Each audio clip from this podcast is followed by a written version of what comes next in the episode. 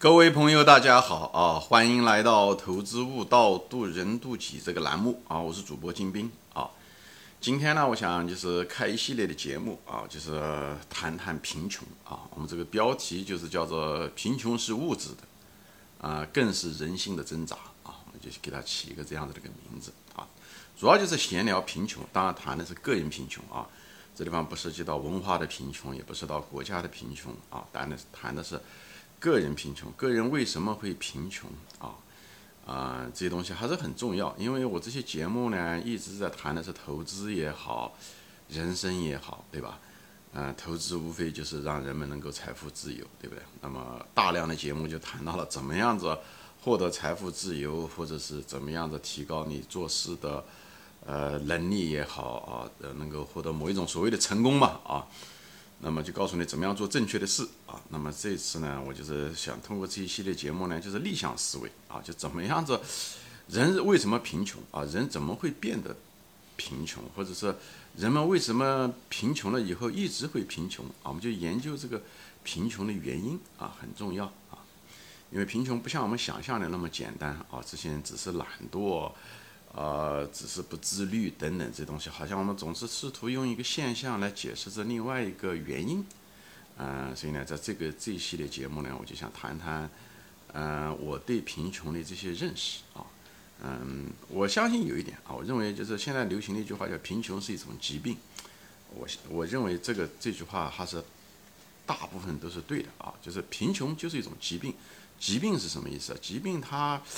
它也有先天的东西，但是它更有后天的东西啊。它是一种认知上的一种疾病，它也是一种心理上的一种疾病，它也是一种心智的嗯模式的一种疾病啊。它也是一种行为的一种疾病。说白了，它就是一套程序组成的啊。它是一套程序组成了这样的一种贫穷，就是让穷人很多穷人吧啊，就一直处于那种状态。当然，有的穷人呃通过他的努力啊。最后变得不再穷，啊，有的富人呢，也会变得也变成穷人。所以呢，这个东西，有的普通人最后变成穷人的更多啊。所以呢，这个东西虽然有变化，虽然有阶层从穷人变成普通人，变成富人啊，但也有富人变成普通人。但是呢，就是它有一定的机理啊。就我就说嘛，人啊，他实际上是就像动物一样，他就是各种各样的程程序。交织在一起以后，决定了这个人。所以看上去的时候，很多事情发生的是偶然，其实，在呃很多情况下，很可能是一种大概率的一种必然事件。那么今天呢，我就想通过这一系列节目来谈谈这些东西啊。当然了，这个穷人，啊，他地方也不一样。你可以将分成两种穷人嘛，一种是所谓的就是，呃。发展中国家的穷人，就是这国家本身就相对来讲比较穷，不是他们富裕啊，所以呢穷人比较多。然后他们为什么是穷人啊？跟那种另外一种人，就是发达国家的那种穷人，他可能又不一样啊。他们之间有有很多的非常相似的点，但他们也有他不同的地方啊。所以呢，今天呢，我就不想把它呃都区分开啊，因为发达国家更多的这些人，因为他们条件不错，但是他们之所以后来也变成穷人。嗯，怎么说呢？更多的可能是不大努力啊，懒惰啊，啊，甚至不思进取啊，啊，一些不良的嗜好啊，对不对？不大自律啊，哎，人也比较任性啊，对不对？周围的环境也不太好，就是周围的朋友相对来讲也可能都是属于那个档次的，所以呢，也影响了他们啊，或者是有家庭的原因，父母的离异啊，呃，从小的时候生活呃就比较辛苦啊，就是生活的环境不大好啊。教育程度啊，因为经济的原因啊等等，这也有一些先天的原因，但也有一些后天的原因。所以在发展中国家和发达国家虽然也有不同的这两类穷人有不同点啊，但是其实也有相当一部分他们是重复的啊。所以呢，我就是通过这一系列的节目嘛，就谈谈我对这个贫穷，就是个人贫穷这个现象的分析和理解啊。这一系列的节目，嗯，很多人呢就是。呃，觉得哎，我现在有钱啊，或者是讲我是我不是那一类的人啊。其实怎么说呢？我们其实只要在这个社会上，你每个人，你哪怕就是那个王子和平儿的故事都知道，不管你是贵为王子还是个富人啊，你更别说普通人了。因为镜头前的我们大多数人都是普通人。其实我们跟穷人之间差别是非常非常小的啊，差别是非常小，很可能是一场疾病。啊，你子不治之症，很可能就让你变成，啊，你的高昂的对不对？突如其来的一个严重的病，无论是自己也好，家人也好，很可能就会把你拖的高昂的医疗费，就会把你从普通家庭变成一个穷人，这是很有可能的一件事情啊。有的人说富人啊，富人觉得我应该没有问题啊。其实，中国有一句话叫做“富不过三代”啊，这句话是一个经验之谈啊。为什么会富不过三代？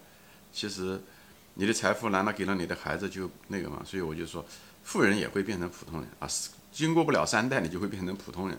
那么普通人跟穷人之间，他也就是一步之遥啊，一步之遥。就像什么呢？虽然两个看上去是完全不同的生活状态，但是他滑到穷人，很可能是一一步之遥。有些东西看上去很偶然，啊，有些东西就是看上去是个陷阱。就像一个什么，我就觉得普通人跟穷人之间的差别，就像一个人开车上山一样的，就是顺着这个山路往上开，对不对？你如果在这个路，你是你如果这个车子还开在山路上的，在平坦的路上面的时候，你好像看上去一点都没有事情啊，平平安安的很稳定，有正常的收入，有一定的财产啊，呃，小富即安啊，对不对？但是你一不留神啊，或者是你一不注意，或者你的孩子没有养成好的习惯，你可能一脚踩没有踩住，或者是没有注意到那种危险，你很可能就滑到山坡底下，就车毁人亡，就真的变成穷人了，可能真的爬不上，从那坡里面就再再也爬不上。回不到你原来的呃路上来了啊，所以呢，就是不要低估这个 一边是悬崖，一边是平坦道路之间的差别。不能因为你处于那种平坦的路上面的那种状态，所以呢，给你一个错觉，觉得你是安全的啊。其实你跟不安全之间的旁边的悬崖，可能只是一步之遥而已。所以我就在这地方啊，为什么这么说啊？我后面会展开说。其实我们。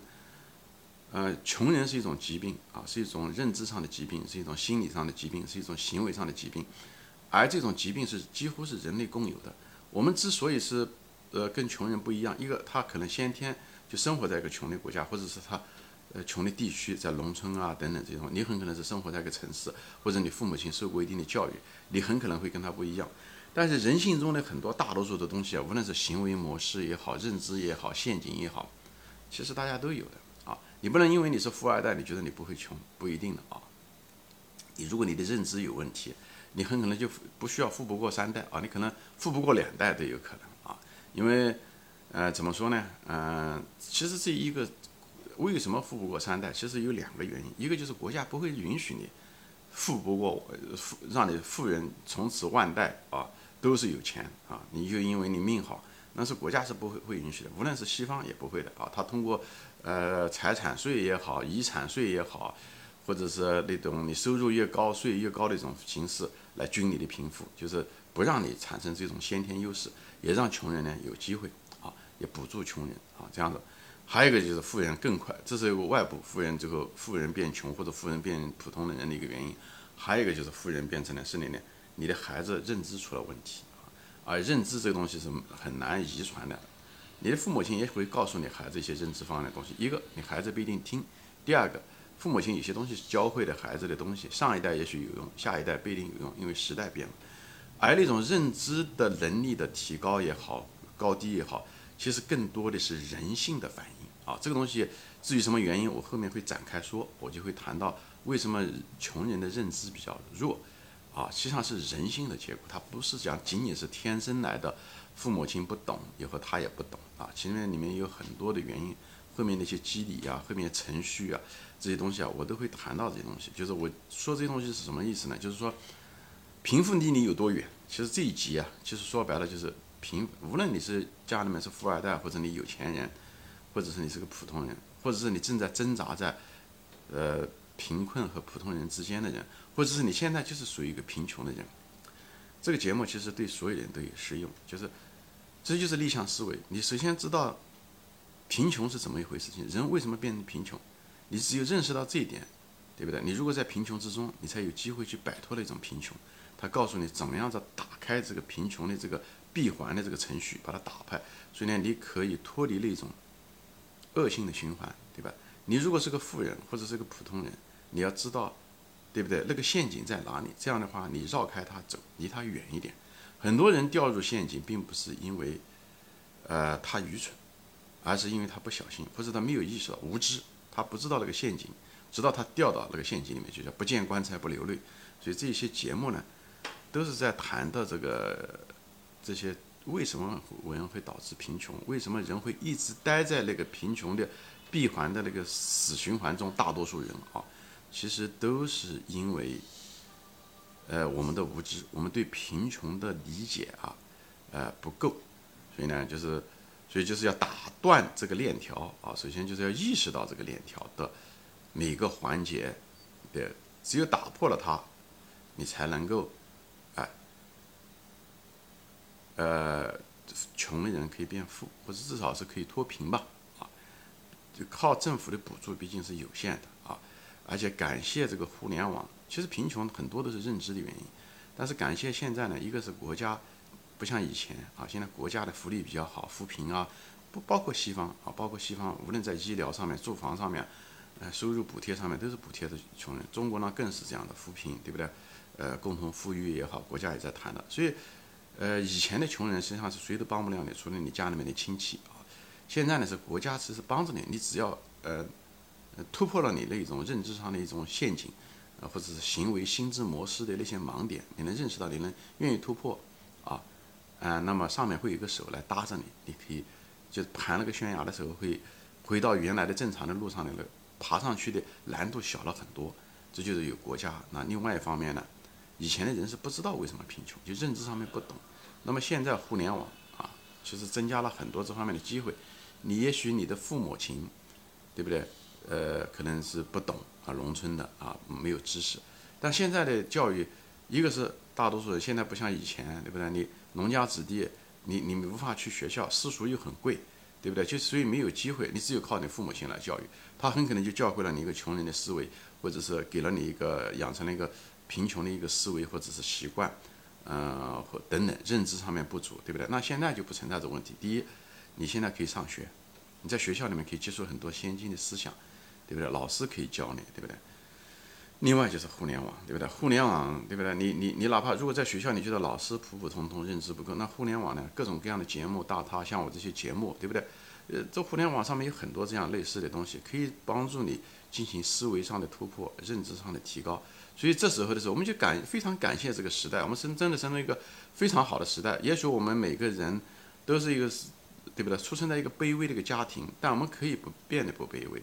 互联网，对不对？就给我们把这个起跑线啊，跟那些有先天优势的富人的起跑线拉近了很多。所以我们输在起跑线上的那种距离、那种弱势、那种天生来的弱势，其实是弱了很多。所以最后起跑起来的时候，那当然穷人家的孩子当然要多努力，这肯定的。但这个努力是可以补偿的，这特别是认知上面的一些东西，或者人性中的东西，我们都是可以改变的，我们都可以改变。在这方面，我们相对来讲要平等了很多。所以我就在这地方就给，无论是那些特别是先天家庭条件不好，呃，父母亲，比方是很多中国很多还是大多数父母，啊，至少一半以上的父母还是农村来的，对不对？嗯。打打气，就是实际上我们跟富人的距离没有那么多，不像像想象的什么阶级的固化了等等这些东西。我我个人不是这么认为啊。虽然贫富分化越来越严重，但是呢，呃，那些富人其实也有掉队的。我前面说了，那富不过三二三代的人，他就是认知上出了问题，就是人性中很多东西啊，他是无法，他父母亲非常好的那种品德，他必定能遗传到他的孩子。